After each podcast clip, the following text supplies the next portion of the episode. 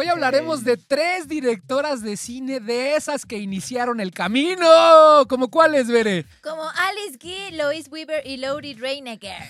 Además, vamos a hablar de El color de la guerra de la directora Dee Reese. Y yo les traigo Cafarnaum, no la ciudad olvidada, de Nadine Lavaki. Excelente. Episodio 38 de Majestic, el podcast 40 y 48. ¡Bienvenidos! ¡Wow! Seguimos en prueba. So you're telling me there's a chance? Do I look like a pimp to you? Episodio 48. Oigan, entré muy fin. trabado, más trabado que nunca. andas Qué bueno que es trabado. Pero no sé güey. Bienvenidos, La amigos. yo creo Sí. que es porque cambiamos de día nada más esta semana. los pero a lo juegos no trabajan. ¿Sabes qué? Eh, siento que sí va a ser, porque yo también siento algo, la vibra. Yo siento que es porque nos cambiaron de posición. Es por la cosmovisión, ¿no? Ah, La la cosmovisión. Sí, es por la luna llena también podría ser. Seguramente.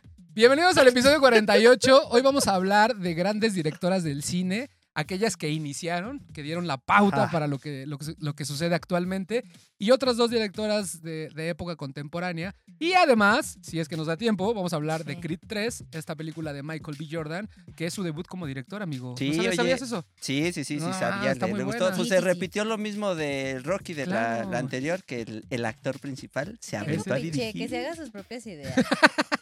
Pero pues le salió, pues quedó. Bien- bienvenidos, muchas gracias por estar acá. Gracias a todos los que se conectan en Facebook, todos los que nos escuchan en Spotify, en Google Podcast, en Apple Podcast, en los que nos ven en. YouTube. Y ya llegamos a 370 seguidores en YouTube. Para, Güey, para. ganamos 20 esta semana. Y Gracias espérense, a Bere. En TikTok ganamos como 500 seguidores en la semana. ¿A Así, ¡pum! andamos. Pues es Si que ustedes puro- no nos puro siguen, contenido de calidad. Puro contenido de calidad. Si ustedes no nos siguen, arroba Majestic el podcast en todas las plataformas. Eh, Mira, hay diferente cosa en cada una de las plataformas. Y no es por nada, pero el contenido que llevamos a TikTok, la verdad, es diferente al que platicamos. acá. Yo creo Totalmente, que por eso totalmente. Acaba de tenemos- decir que ajá. tenemos diferente tipo de contenido para todas las Ah, plataformas. es que no estaba poniendo atención. Y quería aprovechar la coyuntura para presumir que, por ejemplo, uno de mis TikToks ya tiene 200 mil views. Ah. ¡Un aplauso para mí! Bravo. Yo soy yo, me echo porra solito.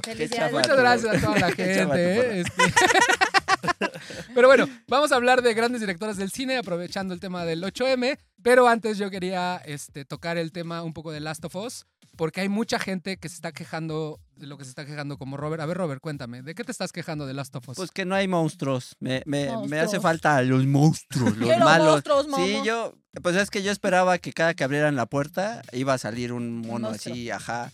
Y pues sí ha, ha habido monstruos, pero pues, o, o ¿qué son? ¿Zombies? Pues que no son zombies, ¿no? Clickers. ¿Qué son? ¿Eh? Clicker. Clickers. Clickers. Sí, me falta clickers, porque Clickers. no, pues, de- o sea, sí está chida la historia, pero yo me la he pasado todos los capítulos esperando que van a abrir una puerta y va a venir una horda de Pero sí ha habido episodios donde hay monstruos. No, sí, y sí, la sí. neta los meten súper bien y justificadamente. O sea, Sí, pero ha habido, también ha habido capítulos donde nada más ha salido uno. Entonces creo que ahí era como una buena oportunidad para poner dos. Pero es que sí tiene sentido porque hasta ahí mismo te explican que tienen un cierto tiempo de vida los Clickers. Los clickers tienen un tiempo de vida, o sea, ellos se mueren, no es como los de The Walking Dead que aunque lo- los decapiten, siguen moviéndose. O sea, es, ver. es un tipo diferente. Sí, y está bien. Y está buena la queja porque uno se puede ir con la finta de que va a haber The Walking Dead, ¿no? Pero por eso trajimos a un experto en videojuegos. Y él tiene la verdad absoluta de este tema. ¿Por En qué efecto. está sucediendo eso en la serie, amigo? Pues porque tomaron otro camino y de hecho ya habían avisado Ajá. que a diferencia del juego, eh, iban a quitar esta idea del, del, del su- de, de Joel como superhéroe, ¿no? O, como, o como hombre de acción. Entonces le quitaron esa parte y lo hicieron algo mucho más terrenal, mucho más realista, mucho más... eh, Joel tiene problemas como de ansiedad, como de, como de que no Sí, escucha pues, bien de un, de, un oí- de un oído. Entonces lo hace más humano y, y te quita esta, esto que, jue- que cuando juegas mucho, pues sí encuentras más infectados, más gente normal con la que batallan de las facciones y todo eso. Entonces, eh, sí entiendo el punto, pero The Last of Us, la historia la están respetando, pues. O sea, no, no es que no es que dijeran, nah, los zombies no, no van a salir. Qué hueva. Sí, que pero por mira, ejemplo, perdón, Brenda coincide conmigo. Sí faltan zombies. Y eh, yo también, a mí me pasó lo mismo que ella. Cuando dice, pensé que el grandote que salió un día iba a ser algo más, pero no, porque sí está bien chido ese clicker grandote acá, todo bien cuadradote. Pero pues no pasó nada más con él, entonces creo que sí falta esa parte. Pero bueno, en la generalidad, gracias Brenda que te conectaste, en la generalidad les está gustando a ustedes que son fans de las películas y cine de todo el mundo, ya no sé qué iba a decir. ¿Les está gustando? ¿Sí? A mí sí. ¿La pruebas? A mí sí mucho, mucho, Ajá. mucho, mucho. Me está gustando. O sea, independientemente de que sea una adaptación, creo que es una gran serie. O sea, y, y regresó a esta onda que teníamos como cuando veíamos Game of Thrones, eh, de juntarse con gente los domingos y verla. O sea, ¿Ah, sí? ¿Sí? bueno, sí, en mi caso ay, sí. ¿Y por qué no nos has invitado, güey? quieran, o sea. ¿Por qué no nos has invitado? No, espérame, ¿quién ha ido a tu casa? Ah, no, yo voy a casa de un amigo. ajá. Ah. ¿Y tu amigo sabe que vas a ir? Sí, de hecho es mi cuenta la que usan. Ah, Y tú siendo experta en las ñañaras, Bere, ¿te está gustando también? Sí, o sea, creo que no es, o sea, justo no es tanto como ñañaras, pero la verdad a mí también me gusta mucho la historia, o sea, me gusta mucho cómo lo están llevando. Yo no sé nada del videojuego, evidentemente, pero eh, tengo conocidos que lo han jugado y también están muy contentos con la serie. Y a mí, la verdad, la historia se me hace súper buena, me gusta mucho cómo están llevando los personajes, cómo los están desarrollando. 10 de 10. 10 de 10. Muy bien. Ya ahí está. Ahí está tu respuesta, Robert. Por favor, no te desesperes, güey. No todo en la vida es sangre. no, digo, Nada y- más. y, la he visto. ¿No? O sea, Ajá. sí, las historias estén, están bien llevadas, Mira. sí me gusta cómo está, solo me faltan los ¿Cómo se llama la serie? The Last of Us. Last of Us. ¿Y dónde dice la palabra zombies? Oh, ya va a empezar. Ah, Como en The. Walking Dead. Exacto, de Walking Exacto, Dead Es que avisa Walking Dead que- tampoco dice zombies. Pero bueno, rebeldes, es lo mismo. Pero bueno, ahí está. Si ustedes no la han empezado a ver y la van a empezar a ver y de repente ven que no salen muchos clickers, ahí está la razón. Gracias, Puck. Ahora sí entremos en tema de directoras chingonas, pero vamos a empezar a hablar de directoras que iniciaron por ahí del 1900, 1910, Antesito por 1920. ahí, ujú. son de las iniciadoras del cine, podría decirse de alguna forma, y nosotros creíamos que estábamos hablando de cine mudo, pero Puck dice que así no se Ay, dice. a A ver, ver. como A ver. siempre. A A ver. Puck, la onda. cuéntanos, ¿qué onda? Amigos y gente bonita. que No dice caigan, eh. cine mudo. Están mal. ¿No? Se respeta su mala opinión. Oh, no es una mala opinión, porque es que así nos educaron, así nos hicieron No, yo o sé, sea, no, Así no, se no, no, no, y Cuando tiene- tú no existías, así le O sea, decíamos. corrígenos No, entonces. no se, no se preocupen. O sea, entiendo que, que le digan cine mudo. Pero, por ejemplo, me acuerdo claramente que, que cómo se enojó mi profesora de, de historia de cine cuando dijimos cine mudo, ¿no? Eh, para ella era cine silente. Ah, Ay, Oh. cállese, señora. Pero, pero a ver, Cállese, señora. explícale No, a la pero sí gente. tiene una, sí tiene una razón Ajá. de ser, ¿no? Eh, el cine no es como tal mudo. o sea, aunque no existía el sonido dentro de la película, nunca fue mudo el cine. En el cine siempre había música. O sea, sí, sí era de, de meter orquesta, sí era de meter músicos que acompañaran. No era que todos estuvieran en silencio así como de la nada viendo nada más así media hora, ¿no? Un- una cosa. O sea, sí había, sí había música. Entonces, Oye, pero sí es que había entonces acompañamiento, no tampoco había- no entra el, mudo. El silencio. tampoco entra eh, el término silente porque había música, ¿no? Sí, o sea, yo también pienso Digo, si que- vas a defender a tu maestra es porque te dio todos los argumentos, Pienso que ¿no? tu maestra. Que no mames. Andaba en drogas. Andaba Además, en drogas. además en Estados Unidos también le dicen silent films, ¿no? Entonces, pues vámonos por ese término ya, ¿para Por qué nos complicamos? Ah, Ya, ya, ya, ya ya, para que nos complicamos. Pues bueno, una, estas directoras comenzaron en esta época del cine mudo y la primera de la que vamos a hablar es eh, una de las iniciadoras de todo que se llama Alice Guy Blanche. Digamos que es cine sin diálogos, ¿no? Cine sin diálogo. Silente. Cine sin- Es que podría ser, porque ahí también entra el tema de que lo pregrababan Sí, y luego había lo ponían en diálogos. el Que set también hay y se textos, hacía como el, el- ajá, ajá. Pero bueno, el lip- hablemos de la primera directora chingona, Bere. Cuéntanos de Alice Guy Blanche. Ay, oigan, nada más que creo que no van a alcanzar a hablar de sus películas, más les quiero decir, ¿Por porque qué? traigo mucha información y No hay bronca. eh, es importante que lo sepan. Pues tienes Porque un está muy minuto. Ah, padre porque obviamente eh, ellas pues, son nombres que de repente escuchas, ¿no? O sea, a mí me gusta, la verdad, luego soy muy metiche y me gusta estar investigando así mujeres en cualquier ámbito que, que hayan como dejado una huella o marcado. Entonces me, me encontré con estas y la verdad es que yo no sabía mucho de su vida y ahorita que me clavé dije, ay, no más, está bien interesante. Entonces vamos a aprender juntos el día de hoy. Sí, son unas clases de cine, ¿no? O Literal son unas clases Sí, de esas cine. son clases de cine con la maestra Berenice. Bueno, ¿Esto va a cuéntanos de Alice examen? Alice Guy. Eh, como la mayoría de las personas teníamos la concepción de que los Lumière, bueno, sí, ellos son los que llegan con la primera película del mundo, ¿no? Entonces, wow, los Lumière. Pero ellos como que se estancaron y nunca, nunca vieron un poquito más allá, o sea, de, de las posibilidades del cine. Incluso creo que ellos dijeron que pues era un, un- un ámbito que no iba a tener como mucho desarrollo. Una moda pasajera. Una moda pasajera, ¿no? Ellos sí, así que se equivocaron.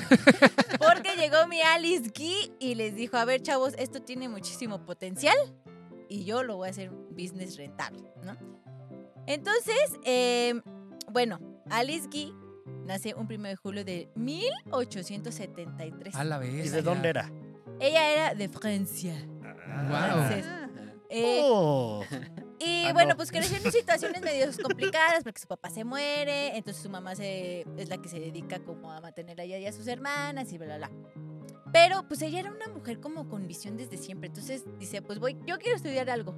¿Y qué estudiaban las mujeres en esa época? No sé. Pues mecanografía y taquigrafía. Sí, eran secretarias, ¿no? Porque era lo que había, o sea, para que tú mínimo pudieras tener un buen trabajo, pues, mínimo tienes que saber este, utilizar la, Sí, te veías obligada a trabajar, ¿no? Exacto, ¿no? Entonces, este, pues ya eh, entra como secretaria a la Compro General de Fotografía. o sea, algo de fotografía. a, a Kodak, general. a es la que Kodak francesa, ¿no? compro- ajá, como campo general de fotografía, algo así se traduce, porque yo no sé francés. Pero sí le decís muy bien. Eh, es una, que era una fábrica de cámaras y suministros fotográficos, ¿no? Este empleo es como algo muy importante en la vida de Alice porque es cuando descubre justo ahí que este mundo de las imágenes pues tiene mucho potencial, ¿no? Entonces, eh, el... Estamos hablando de antes de 1900, ¿no? Exactamente, eh, todo esto es antes de 1900. O sea, ella es una chava que anda ahí viendo... No manches, es- va ahí viendo cómo le puede ganarse la vida y bla, bla, bla. Entonces, de repente, entra a trabajar a la empresa de León Gaumont. Gaumont. Ujú. Camón. Él es un inventor muy importante porque él crea el cronógrafo. Que el cronógrafo es el aparato que usan en el teatro. Usa- empezó en el teatro en donde sincronizaban el sonido con el tiempo. O sea, para que las imágenes fueran eh, Al mismo el- tiempo. al mismo tiempo Es que, que el sonido. la, esta cosa que tiene como una bocinona así dorado, muy Ah, padrísimo. exacto. Ese es el cronógrafo. Ajá. Exactamente. Entonces ya ella entra a trabajar ahí y a un año de eso los hermanos Lumière invitan a este señor a una demostración y dice a la Alice, pues vamos, ¿no? Vamos, te llevo. Y entonces dice, ¿Cómo Alice, ves? ¿cómo ves, mija? Te pido tú, güey. Entonces eh, Alice dice, órale, va, pues sí. ¿No? Entonces va, ve y dice, ay, no manches, esto está padrísimo, yo sí quiero, ¿no? Entonces, eh, pues ella ya se había dado cuenta que era muy buena para contar historias, en- porque pues, luego escribía o se imaginaba cosas. ¿no? Entonces, Ok. dijo- entonces le dice a su jefe, oye, ¿cómo ves? Si aprovechando que tú tienes estos aparatos y eso, pues empezamos a hacer como clips, o sea, películas, ¿no? Y el güey así de, no, no creo, fíjate. Sí Oye, si hablabas muy raro. Ando bien mal, ¿eh? Me duermo temprano. Nada más imagínense en francés. No, se lo veo bien difícil. Mademoiselle. Mademoiselle, sí lo veo bien difícil. Espérame, espérame, espérame. O sea, fueron a la demostración de los Lumière Exacto. y ahí fue donde vio las posibilidades sí, o sea, del, ahí ah, dijo, oye, no manches, esto sí tiene Ah, mucho potencial. ok, o sea, ya. Ella dijo, puedes crear muchas historias para que la gente O sea, vea". literal estuvo desde el inicio del, del sí, nacimiento no, del ella cine. es del inicio. Ella por eso es, o sea, hay que tenerla mucho en consideración porque ella fue de las primeritas. De las grandes. Ajá, Entonces, bueno, después de un tiempo de hablar con este güey, con su jefe, con el Gaumont, pues lo logra convencer de que pues hagan como una ¿Qué pasó, No, no, no, tú sigue. porque cómo se dice No, no, no, tú sigue. bueno eh, lo logra y hacen una división una división dedicada para producción cinematográfica y delega a Alice toda la dirección de esta empresa digo, pero- "Ay, tus pinches ideas locas, tú pero-. Ajá, pero. siempre y cuando siguiera con su función de secretaria No, güey. porque o sea es como las Pues mamás sí, o sea la- sí te doy chance Sí, pero, pero la chamba me la sacas. ¿no? O sea, sí está bien padre, pero yo necesito el oficio a las Sí, 6 de la tarde. que mira esto es en la máquina mija. Mientras no descuides por lo que le, te pagamos. Entonces esta mujer tenía hambre, hambre así de, de, de éxito y de todo, porque era una chingona. Sí sabes que esto lo voy a subir a shorts de YouTube, ¿no? O sea, específicamente esto lo voy a subir, pero bueno, ajá, ajá, tenía hambre, ajá. Tenía hambre de, de- de poder. Entonces, en, en 1896 Ok.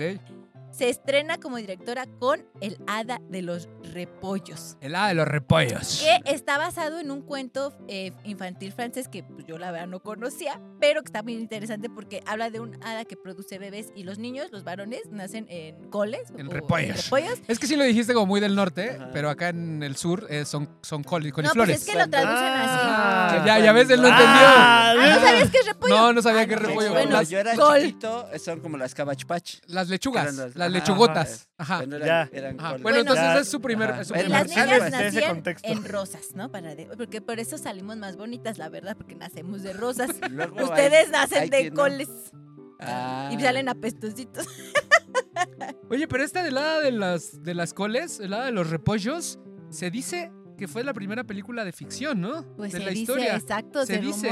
Se rumora. Es que como, Pues como es que también, hay muchas había- No había películas, documentación hay en muchas esa- ajá. películas perdidas, Claro. o sea, de ella también se perdieron un chorro. Pero es que además habían hecho dos películas antes, ¿no? Entonces, No, o sea, no, no, no, no. lo que pasa es que antes de ella, justo Ah, la idea, eh, Era solo grababan clips. Es que era un chiste. Ah, perdóname, es que yo estaba en modo serio. Sí, de hecho, o sea, de hecho Alice, Alice sí está considerada como la precursora pues del cine pues narrativo, En ficción. de ficción y todo esto, o sea, ella sí dijo eso. Es que no porque muchos nada más grababan la realidad, ¿no? O sea, vas, pones tu cámara y estás grabando hay unos unos güeyes ahí en la fábrica. Sí, era una onda como documental. Ajá, y ella, ella dice, no, pues es que está padre que podamos contar algo más. Entonces, por eso es, es y ella es muy importante. Es la mamá del cine de ficción. Exacto. O sea, literal, Alice Guy. Exacto, Bueno, mamá. llegaremos al punto de, al otro punto de quiero, pero bueno, ajá, después. Bueno, esta película de las de la- eh, si se puede decir película ahora, eh, duraba 60 segundos. Imagínense, imagínense, 60 segundos. Eso duraba. Aparte rodaban películas de Y ahorita tres es- por sería semana. cine minuto. semana. Eh, y bueno, después de esto. Ah, y esto es muy importante porque no sé si lo sabían, pero George Méliès, es que no sé cómo se George llama. Méliès. George Méliès. Ay, es que soy muy mala para el francés, discúlpenme. Es Méliès. Él, es- él está considerado como el primer director de cine, pero ahí les cae que Alice estrenó primero El Hada de los Repollos. Pues sí, Sí. los Antes- repollos es del 900. Ajá, y ella llegó antes que este güey, así que se me callan. Pum.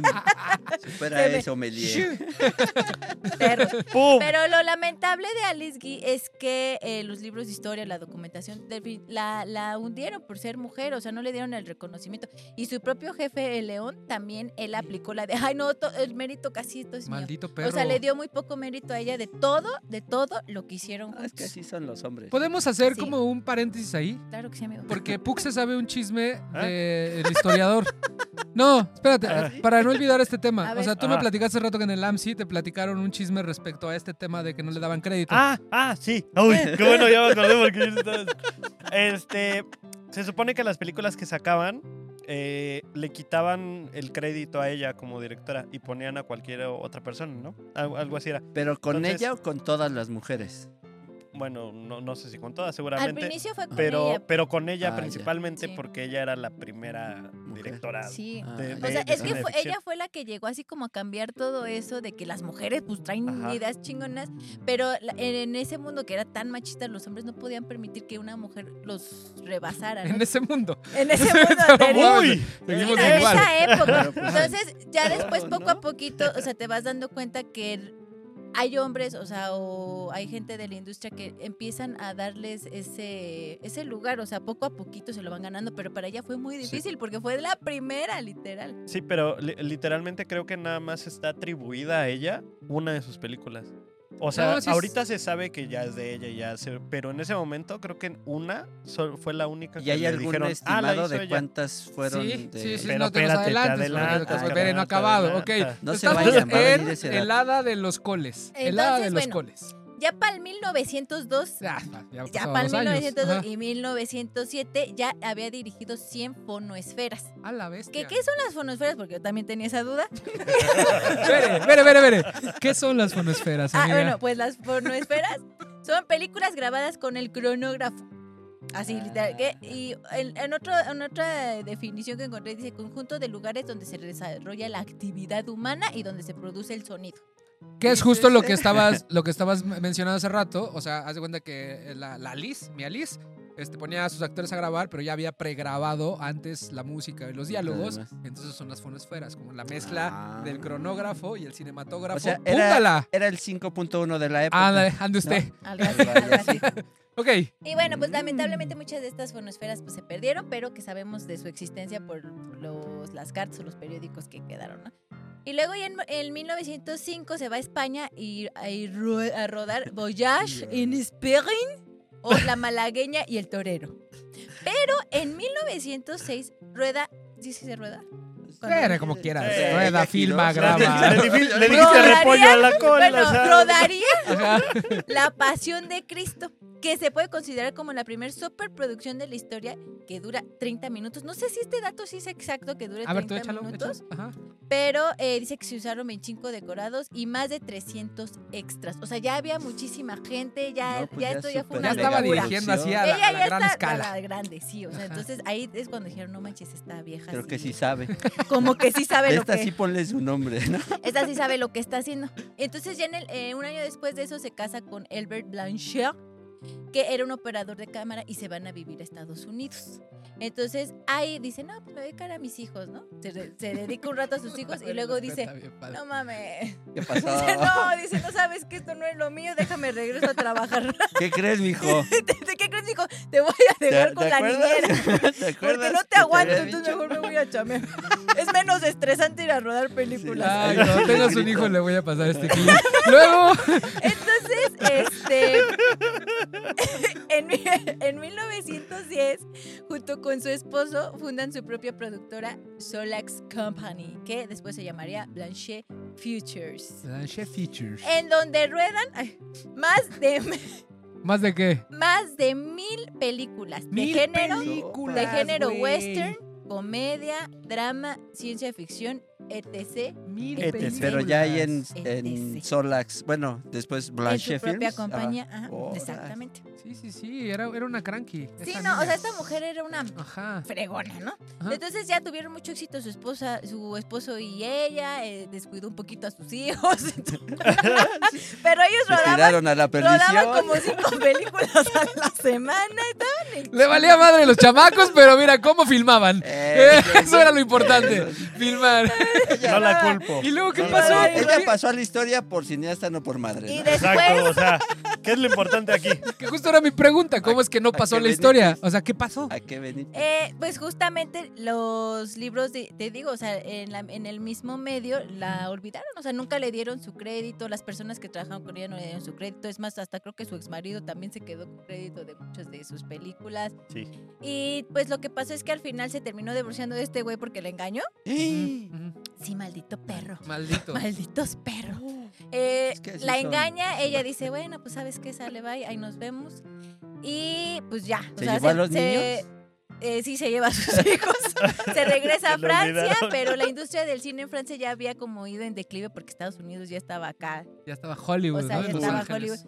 Entonces, pues como que dicen, "Mm, bueno, pues ya. Entonces después se vuelve a regresar a los Estados Unidos y ya ahí es donde ya pasa sus últimos años. Petatea. Eh, sí, pero eso es lo triste de Alice, o sea, que se quedó muy perdida su obra. Hasta hace, yo estaba leyendo que casi hasta apenas hace 10 años fue que renació, o sea, porque la gente entró a, a investigar, o sea, no sé quiénes hayan sido esas personas, pero qué bueno que lo hicieron porque la revivieron. Porque hasta ves entrevistas en el documental que Ajá, me mandaste, ajá. muchas personas de la industria del cine no sabían quién era. Sí, o sea, por ejemplo, Patty Jenkins, la directora de Wonder Woman, sale en este documental que, por cierto, si quieren saber la historia completa de mi Alice Guy, se llama, el documental está gratis en YouTube aquí en México y se llama Sé Natural, la historia nunca contada de Alice G. Blanchet. Y ahí te cuentan todo el chisme y, y, hay- y entrevistan a personas como Patty Jenkins que les, que le sueltan el nombre de Alice Guy y no saben quién es, güey. Sí. Entonces sí es un tema bien triste como eh, la industria machista que, que fue, que justo cuando entra el tema del, del- del cine sonoro, que, se vuelve un putazo, que todo el mundo ya está ganando un chingo de dinero, y a todas las directoras de las que, de las que trae Bere les pasó lo mismo. Las empiezan a hacer, hacia, a hacer menos para ellos llevarse el crédito y llevarse como toda la, la fama. Básicamente cuando se convirtió de varias productoras chiquitas que habían huido, huido de, de Edison, de Nueva York, y se fueron a, a California y empezaron a, a montar un chingo de productoras. Cuando eso explotó, solo quedaron tres productoras grandes y empezaron a comprar todas las demás productoras, empezaron a desaparecer a las demás y se convirtieron en lo que se convirtió ahorita Warner, Universal, Paramount, que fueron los güeyes que acabaron con este tipo de cineastas. Entonces sí está bien triste. Y el documental está bien bueno porque justo Sí. menciona como este, de- este declive y como la búsqueda de la directora del documental en ir por el buscar familiares, bu- buscar documentos, buscar cintas de Alice Guy para poder traer a la gente actual ahorita como el trabajo de Alice Yo Guy. encontré un dato que Ajá. según hace 10 años eh, la, bueno, la reconocieron en el Salón de la Fama de New Jersey. Eh, le hicieron un, bueno, la incluyeron en el Salón Ajá. de la Fama por su servicio a la historia. O sea, Sí. me gustó ese, Es ese que- concepto de cómo, por, por qué fue que la incluyeron al Salón de la Fama, no todas las aportaciones, todo el servicio que ella hizo en la historia de la humanidad. Sí, ¿no? y- O sea, y- eso está chido. Y lo que me gusta de ella, que con- como las demás directoras, es que traen el mismo tema que está sucediendo ahorita, de que estaba leyendo un dato de que el 4% de las directoras, de los directores, bueno, 4% de directores son mujeres. O sea, imagínate la desigualdad que hay, está muy Sí, cabrón. Y desde esa época peleaban por eso, estas directoras. Y hay una cita muy padre en el documental que dice, cuando la gente critica las primeras películas me parte el corazón. Si tan solo hubieran visto las condiciones en las que las haríamos, tendrían como más este, empatía hacia lo que hacíamos. ¿no? Entonces, realmente ella luchó porque saliera el, el cine de ficción y que se convirtiera en lo que se convirtió ahorita. Ella, ella dominaba los, o sea, el coloreado a mano, ella lo empezó a hacer. Este sonido sincronizado, ella lo empezó a hacer. Este, Este- Pantalla dividida lo empezó a hacer. O sea, Ah, sí, la es doble una pionera. exposición y eh, el filmado de secuencias en retroceso. O sea, Coldplay le debe la... Es una gran, gran, gran cineasta. Ella es una de las tres directoras que vamos a hablar en este podcast que, que le dieron inicio a varias técnicas cinematográficas. Ahorita nos vamos a quedar con Alice Sí. y vamos a brincar a otro tema. Pero, ¿alguna Ah. otra cosa que traigas de Alice? Yo nada más quería decir que de un dato curioso, Ajá. no tiene tanto que ver con Alice, pero ahorita que lo mencionó, Gaumont sí sigue existiendo, no el señor obviamente, este, pero es una gran productora ahorita y tiene eh, grandes series, ¿no? Por ejemplo, eh, tiene una de mis series favoritas que es Hannibal. eh, y también produjo Narcos México, por ejemplo, y cosas así. Y de hecho tuvo una exposición en, en, en Cineteca del arte que tenían de los vestuarios y de todo esto. Y son, muy finos, ¿eh? Son muy finos ahorita, ¿no? Ya en esos momentos, pues sí, estaba con No, y todo esto es consecuencia del trabajo de Alice Guy. O sea, lo triste de Alice Guy es que cuando se divorcia pierde todo el dinero. El marido Exacto. había invertido un chingo de dinero en Wall Street, se quedó sin dinero después de la guerra, valió madre. O sea, se le acabó la carrera por culpa del hombre, básicamente. Y eso le pasa casi a A todas. Pues, eh, hay una, encontré una frase de, de Alice que creo que representa mucho a las mujeres, pues de hasta ahorita, el la- eh, que esta frase me gustó mucho, dice, mi juventud, mi falta de experiencia y mi sexo, todo conspiraron en mi contra. Sí, que creo está, que está eso, cabrón, güey. le- es una frase para todas las... Yo las tengo otra cita. Esta es la guerra de citas. Ah, a ver, a ver, ahí va, ahí va, ahí va, mira, ahí te va. Otra, otra que dijo. No hay nada relacionado a la preparación de una película que una mujer no pueda hacer tan fácilmente como un hombre. Por supuesto. Y no hay razón por la, por la que no puedan dominar todas las técnicas de este arte. Es Pues que sí. en, que en cualquier arte, en cualquier ámbito, no hay nada que una mujer no pueda hacer. Sí, no, O sea, de verdad, o sea, todo lo podemos hacer nosotras también, como los hombres. Pero sí, no hay lo bueno es que estos ya son otros tiempos y ya, como se me tocó vivir en un tiempo un poco más, más bueno, ¿no? Pero gracias a estas mujeres que se esforzaron y lucharon, es que mujeres como yo ahora podemos tener un lugar. Súper está chingón. chido. Ahí está Alice Guy, neta, échenle un ojo al documental que está en, en, este, en internet que se llama Sé Natural, que esa viene de una frase que les ponía en los sets a sus actores, que literal les decía, sean naturales, campeones. Así No la estés tenía gran- grandota como, como Ted Lazo que tiene Believe, así, así ella lo tenía, Sé Natural, y era justo para, para motivar a sus chavos, Me ¿no? lo imagino así de. ¿aquí cómo le hago? Y- Y es Sé Natural. Volteaba el letrero. Ajá. Y a No ver sé, si, se me ocurre. A ver si en los siguientes episodios podemos hablar de No, las otras dos, las- porque me extendí. No, pero Quiero está bien. que me extendí. Está bien, porque las otras dos directoras que nos faltan, una es la, la precursora de la animación y la otra es la precursora de los largometrajes. O sea, Ajá. estamos Es que sí hablando de grandes bien. directoras de cine, pero ya con calma hablaremos los siguientes Dale. capítulos. Ahorita pasemos a otra directora contemporánea que se llama Dee Reese. La Dee Reese. Robert. Ella, ella se aventó la de El color de la guerra, el, que el, el nombre original es Moodbound. que creo que eso tiene muchísimo más sentido. Bueno, les cuento rapidito de Sí, sí, sí. Antes de... Antes de cualquier cosa. Sí, no, esta, esta película está basada en una novela homónima de Hilary Jordan, que este, esta es la historia, to- toda esta historia pasa en la época más racista de Estados Unidos, en el Mississippi, ¿no? en, en- en la parte de, de- del río. Esta historia cuenta eh, dos versiones, una familia blanca y una familia de color, que tienen que convivir en- como en el mismo espacio. Los blancos son como los dueños del terreno y la familia negra son los que arrendan, ¿no? Son los que trabajan la tierra. Los que rentan. Ajá. Ah, ok. No, pues sí, los que rentan el espacio y pues los blancos son los dueños de todo, ¿no? De la tierra, de los animales y todo, todo. Entonces, pues ahí va la historia, entonces hasta ahí parece que pues todo va normal, Tranqui. son, ajá, blancos y negros trabajando unos para otros, ¿no?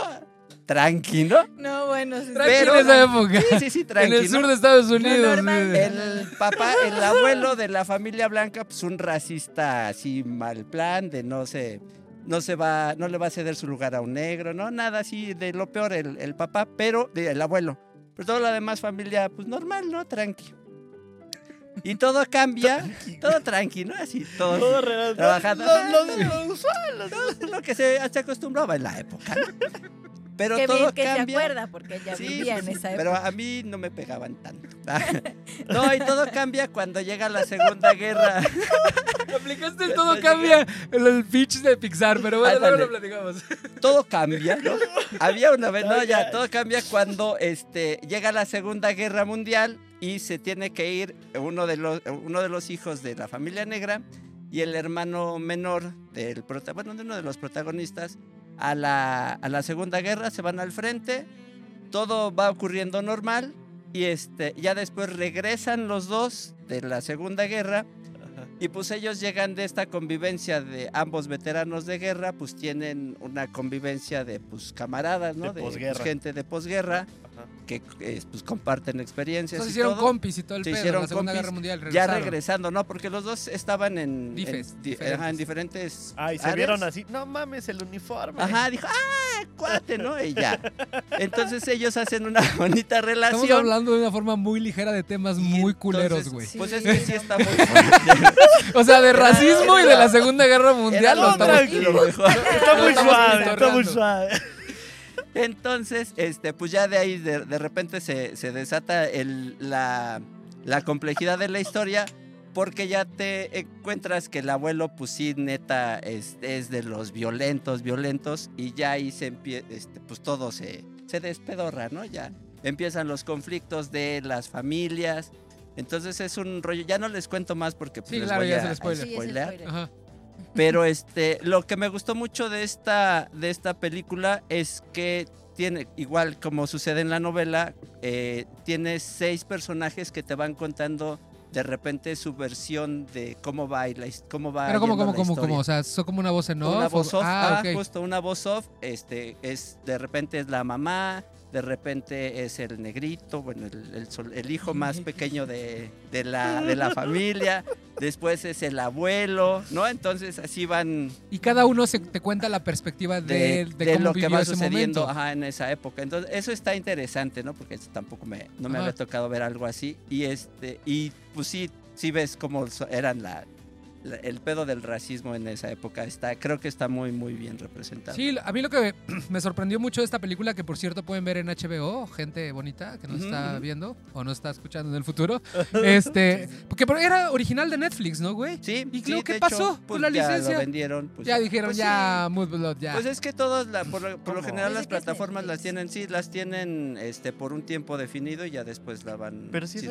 original de Netflix. Sí, sí, la produjo sí, Netflix, güey. Sí. O sea, sale original la N de Netflix y aún y la vendió. No, ya no, Ya ya, en HBO ya en no. HBO, ya ¿no? no sale. por, ya sabes, marca. Ah, tenía derecho de distribución. No, no, no. La produjo Netflix, güey. ¡Oh, ¿por qué la no madre, qué pedo! Sí, a De huevo hecho- quiere tener la razón. De hecho, esta fue de las primeras películas, Ajá. si mal no recuerdo, que... Ah, sí, esta es de las primeras películas que fueron nominadas por eh, siendo de Netflix.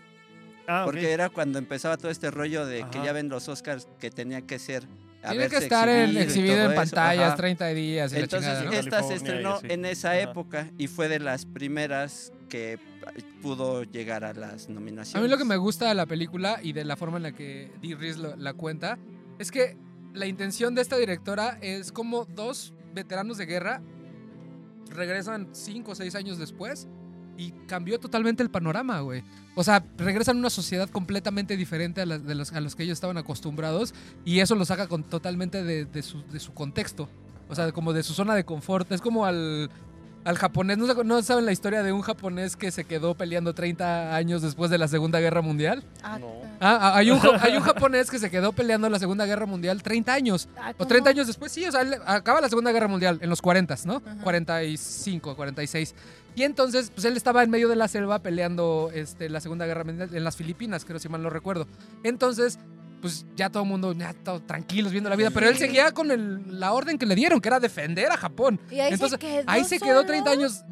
Llegó a encontrar folletos de que avisaban de que ya se había, acab- había acabado la Segunda Guerra Mundial y él pensaba que era, que era un complot de los aliados y los quemaba.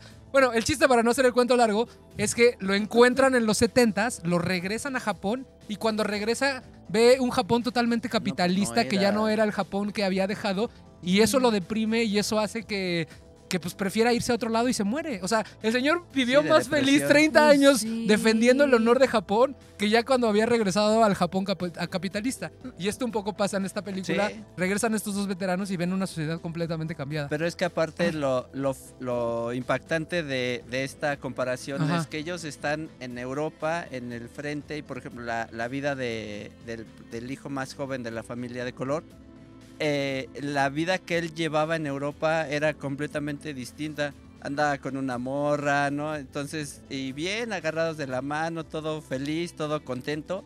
Y cuando regresan acá los dos, sí es este, completamente distinto a lo que ellos estaban viviendo, incluso en la guerra. O sea, incluso eh, ves escenas de este, batallas de aviones, todo. Pero aún así es más violento regresar a, a- a Estados Unidos sin aviones, sin guerra mundial, ¿no?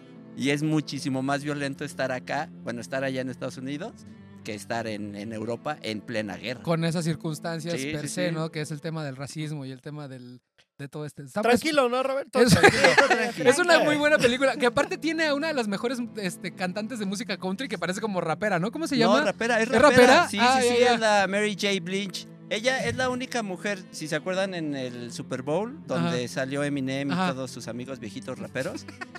Ella sale, la única morra que sale de toda de blanco con su sombrero de ala grande, toda bien guapota, es ella. Sí, ella y es Y es- conocida como la reina, la, sí, la reina del rap. Y está transformada completamente en esta película, güey. Está, ajá, Ajá. y justo, eh, pues en eh, su papel requiere mucho enojo y mucha furia.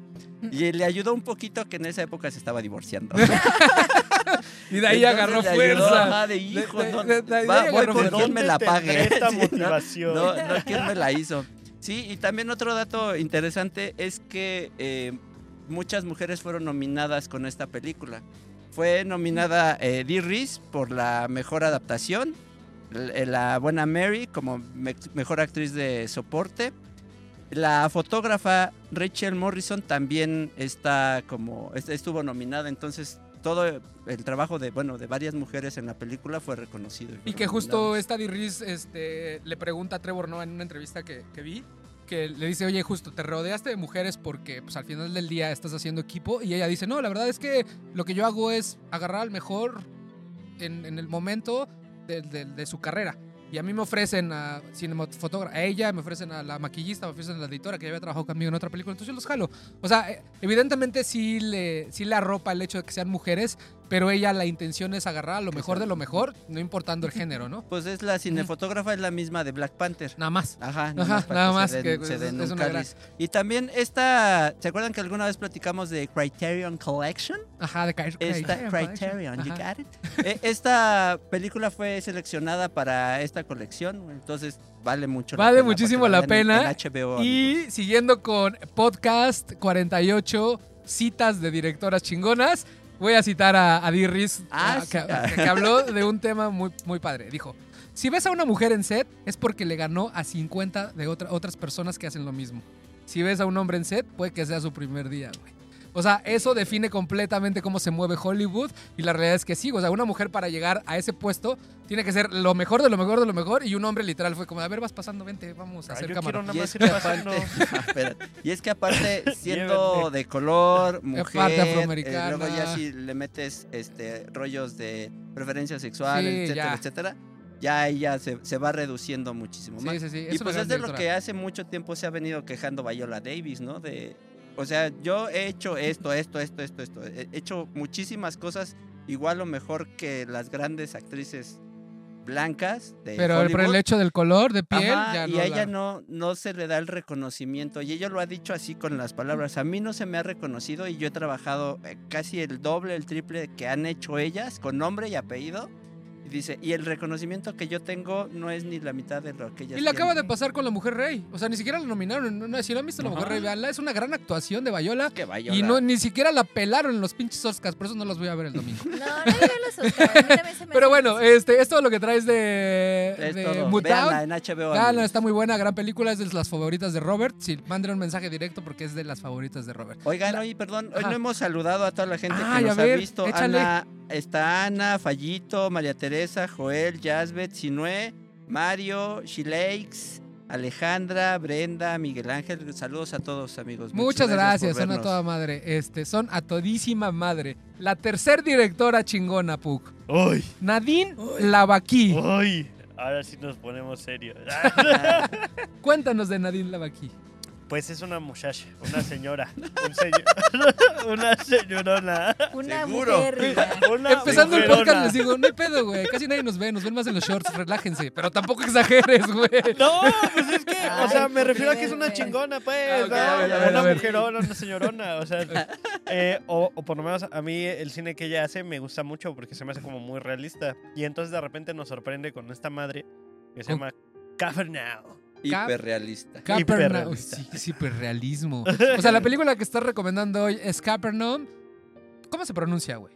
Ay, Capernaum. ahí te va. Ajá. No, Capernaum. Capernaum.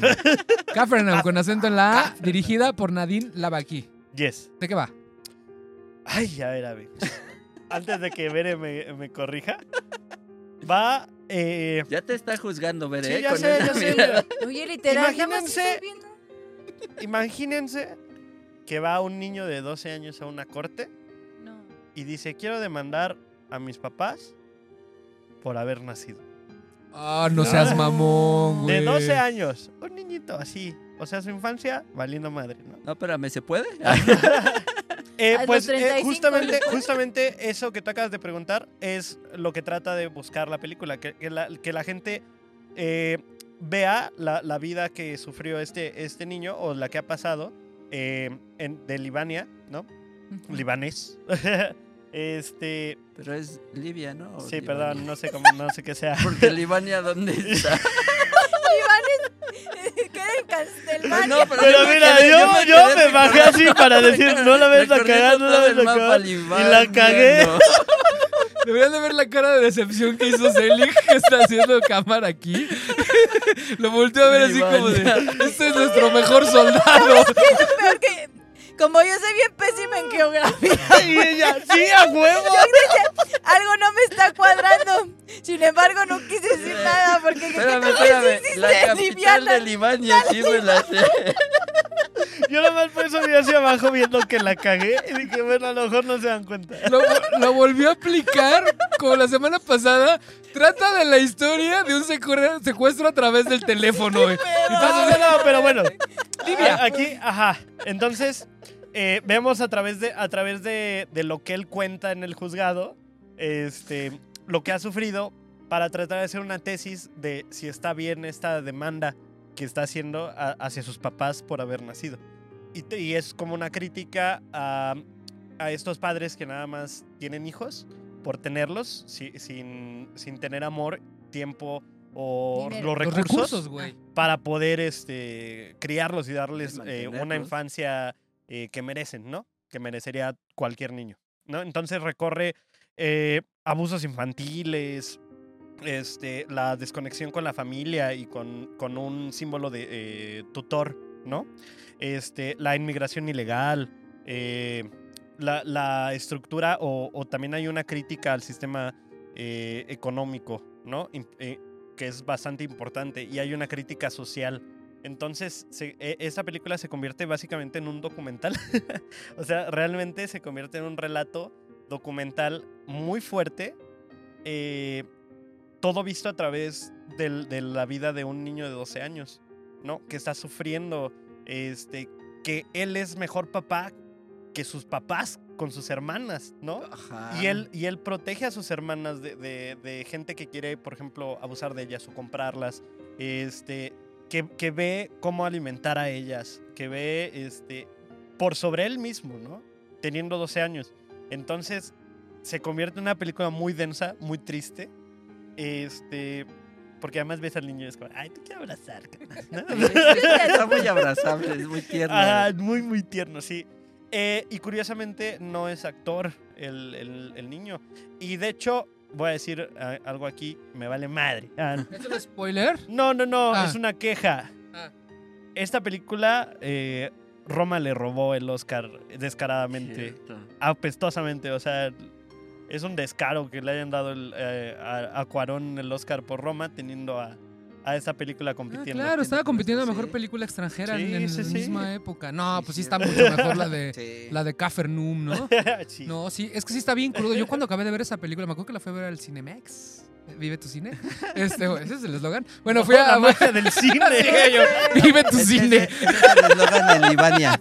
Ah, Güey, salí bien pinche deprimido, güey, porque justo, o sea, a pesar de que es una ficción, el 90% de las personas que salen a- ahí son personas reales de la calle ahí en Libia, o liviana, como, liviana. Como- Liviana.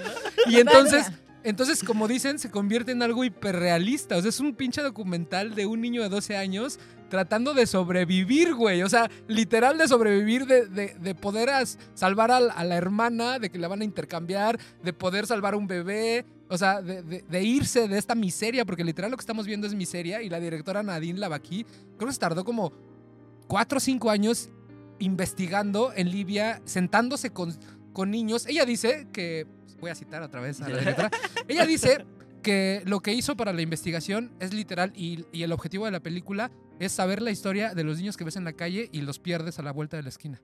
O sea, ella empezó a seguir a esos niños. O sea, a ella le daba Ajá, curiosidad ver sí, a niños mugre- mugrositos así en la calle, perdón la, la expresión, y le daba curiosidad saber la, la historia de vida de estas personas. Entonces lo seguía. En lugar de verlo pasar y ella seguir viviendo su E- vida, e imaginarse. e imaginarse, lo pasado. seguía y entonces llegaba con las mamás, llegaba con los papás y conocía las historias de vida y en lugar de juzgar, al principio pues sí juzgas, dices, güey, tu hijo, Ajá, quítale la no babita de aquí, nada, ¿no? ajá. Pero ya cuando empiezas a nariz, platicar ¿no? con, los, con los papás y todo y realmente ves la situación en la que está, es cuando generas esa empatía y eso fue- ella fue lo que hizo con su película, a través de la película, tratar de generar emp- empatía con estos niños sobre todo que están viviendo esta situación de calle. Y él, específicamente él, que es un refugiado, refugiado sirio, o sea, él Sí, no... Él no era doctor, como dices tú, fue un, fue un refugiado sirio. Entonces está una película muy, muy densa. Tú ibas a decir algo, Robert, ¿no? No, pues ya lo Perdóname. dijiste todo. sí, no, pues que todo lo que vemos en la película es, son cosas que ella vio. Ajá. O sea, no, no se inventó nada, no dijo, ah, yo creo que este niño se va para... No, todo lo que vemos en la película, todo, todo, ella vio que ocurrió, obviamente, con otros niños, con otras personas, pero todo es real, o sea, e- y eso era lo que a mí se me hizo más impactante. Cuando vi la película dije, nah, este está... Está muy crudo, está de, de que te apachurra el corazón bien feo. Pero ya enterarte que todo es real, todo pasó, todo. o sea, los niños, la, la situación de, de, de Zain, el, el niño. Dile como quieras, ese güey ya dijo Sí, Libia, güey, ya, ya. Lo, lo que venga después de eso ya no importa. O sea, la, la vida que él llevaba era muy similar a, a lo, a lo del personaje, ¿no? Entonces, eh, es, todavía es muchísimo más impactante para la, la película. Gran película, véanla, está en renta, cuesta 90 pesos la renta, lo vale. No, pero creo que está en 29 en, Ah, en Claro Video, güey. en Claro Video. Ajá, y 90 Ajá. en las demás plataformas. Este, gran película. ¿Algo más que ibas a aportar de la película, amigo? Este, bueno, aquí, o, o sea, véanla. Si es una ficción, o sea, si, es ficción porque si es una, una historia de ficción, pues. Si es, sí es una crítica a- a lo- a lo- al sistema económico, a la, al- a la división de clases, ¿no? También tiene eh, eh, esta crítica a los padres. Y si de verdad necesita ser padre, ¿no? Por ejemplo, o, o- si quiere ser padre, si de verdad puede ser padre, ¿no? Este. Y también habla mucho, por ejemplo, del- de los seres humanos que sufren eh, y que nosotros a lo mejor no, no los vemos, pero se siente demasiado realista. O sea, puede pasar en cualquier rincón de Latinoamérica sin pedos. Sin pedo. Es más, en Claro. cualquier parte del mundo. Güey, en ¿no? cualquier En parte este de, punto, en de cualquier aquí de parte la del Ciudad de. México podría estar viviendo una historia así. un Claro, niño, No, sí sí, se y también seguramente hay una inmigrante aquí en la esquina que está sufriendo porque la quieren capturar nada más porque no tiene un papel, ¿no? Y, y ella tiene una familia que no puede hacer nada y va a ir, en- va a ir prisionera, ¿no? Entonces, Pero o sea, es son que cosas muy densas. Lo grave de todo esto es que viene huyendo de algo. ¿no? Ajá. Entonces, sí, bueno, viene huyendo de eso. algo en su casa, en su país, y llega acá y se enfrenta todavía a cosas iguales o peores. Entonces es una cadenita de, de tragedias que les van pasando y, el- y los que terminan sufriendo de la peor manera, pues son los niños. Sí. La depresión con Sí, esta sí, sí. película, pero es una gran película, pu. Sí, sí, sí, Sí, sí, sí, la, muy- la verdad sí, sí denle un chance, porfa, porfa, porfa, para que se enojen con Roma, sobre todo. Sí, tienes razón, güey. Yo no la había puesto en ese contexto. O sea, Sí, es mucho claro. mejor película que Roma. Sí, o sea, O sea, Roma es muy buena, es una pero, gran te- película. pero me Pero no, que, ajá. a ver, concursan las dos y se vas a Roma. Y, y por la foto. Ah, es como este año que va a ganar Pinocho y a mí me gustó más la del panda rojo. Ah, Te estoy juzgando, ¿eh? O sea, nada más puede ganar o Pinocho o el gato con botas, ¿eh? Si gana otra, mira, mal ahí, mal ahí. ¿Van a ver los Oscars? Nah. No, la- nadie, ya nadie le gustan los Oscars. No. ya les da No, hueva, no, todo muy sí. cabrón. A Ah. menos que haya otra cachetada. Un, un dato curioso hablando de estos festivales. Eh, la de Cafarnaum recibió aplausos. ¿De cuánto te imaginas? Pues no sé, si siete minutos, diez. Yo le he dicho 30. no, no, no. No, de hecho sí fue, sí fue, se considera histórico, pero fueron 15 minutos. ¿no? 15 Wow. minutotes de 15 aplausos. minutos estar así. Qué hueva, la verdad, de aplaudirle tanto. No, pero pues qué chido. sí, pero, pero la neta sí está muy Pues es que entonces sí le, le salió bien al productor. Uno de los productores hipotecó su casa Ah, para, sí, cierto, para es hacer No la manches, peli. De- güey. pero confiaba tanto en, este, en esta causa como, como hablar de, de las personas, de los refugiados y todo esto, que decidió hipotecar su casa y dijo, no, no hay pedo. O sea, yo asumo este PEX para que salga la película. Tranquilo, ¿no? Normal. Tranquilo. Ah, este, dos años se tardó nada más la, la edición para, para que saliera la, la peli. Pero sí. Gran Ah, película. Ahí está la, la última recomendación de esta semana, dirigida por Por la... Nadine Lavaki, que se llama Cafarnaum. ¿Qué, qué significa Cafarnaum, güey? Ah, ya me acordé. Significa caos. Caos, tal Caos. cual. Y como Ah. diría mi dios Lars Frontier, el caos rey. Ajá. Ay. Y creo que sí hubiera estado mejor caos que la ciudad olvidada, ¿no? Pues ahí está. Oye, la es que le siguiente. iban a poner los olvidados, pero ya les No, había ya les había ganado. La siguiente semana vamos a hablar de Luis, Lois Weber, ¿no? Lois Weber. Oye, Vale. Lois Weber, ¿qué onda? Nada más danos un teaser rapidito para Pues que la gente se quede ahí como que enganchada. Pues ella, eh, como decías hace ratito, es considerada la directora del primer largometraje, que ahí yo tengo como dudas en cuestiones de las fechas y eso, pero bueno, ya lo platicaré en la próxima. Y también eh, se dice que es la primera en mostrar un desnudo. en Ah, cine. no Entonces, o sea, sí manches. también está súper Y interesante. el El Agus. ¿eh? el, el que nos sigue, que siempre preguntaba por las mujeres. A ver, ¿cómo se llama la película? Ah, la peli de Lois Weber. Uf. Pero bueno, ese va a ser el siguiente programa. También vamos a hablar de remakes. Tú traes Ah, sí. Evil Dead. Tú Sí. traes. Yo traigo este, los La infiltrados. Ah, ¿Qué necesitas? Tú dime, yo lo traigo. Los infiltrados. Ah, Y Bere traes. ¿Cuál traigo? este, Suspiria. Ah, Suspiria. Vamos a hablar de Suspiria. El remake sí. de el maestro Darío Argento. Muchísimas gracias a todos. Sí, oye, es Este- que ahorita me fui porque nos Ajá. mandan saludos desde Carolina del Sur. No manches. Onésimo Vidal, Sí. Andrea Quintanar y Ah, Mario Jesús. Ah, nos dice que también sale Spider-Man en Capernaum, dice Mario. Sí, hay una escena bien chida que es Spider-Man, pero tiene una cucaracha. Y le, Ay, dice- qué le Ah, sí, dice- le dices que soy su primo. es un viejito que va en el. En el, es en que el ya la vida ya. Sí, sí, sí, está- súper no chingón. Pues muchísimas gracias, gracias a toda la gente de Gracias, Media. amigo. Recuerden que tenemos TikTok, que tenemos YouTube. Shorts, que tenemos el, el Instagram, que traemos el Facebook. Y, y aparte es bien sui generis el tema, porque de repente variedad. que se sube un meme de medio metro y de repente que se sube algo de Tarkovsky, ¿no? Entonces, Sí. entonces mira, ustedes denle like Sí. y hay de todo. Ustedes pueden notar quién hace qué publicación. a ver, ¿no? a ver quién de la mesa hizo qué, ¿no? Pero bueno, muchísimas gracias, gracias a la gente de Wakax Media. Nos vemos la próxima semana. Este fue el episodio 48 de Majestic, el podcast. Muchas gracias, amigos. ¡Uh! Besitos. Bye. Son los mejores, los quiero mucho. No estaba tomando Pug, ¿eh? No, eso no es una. no Ay, es qué bueno que pues. Wakax Media presentó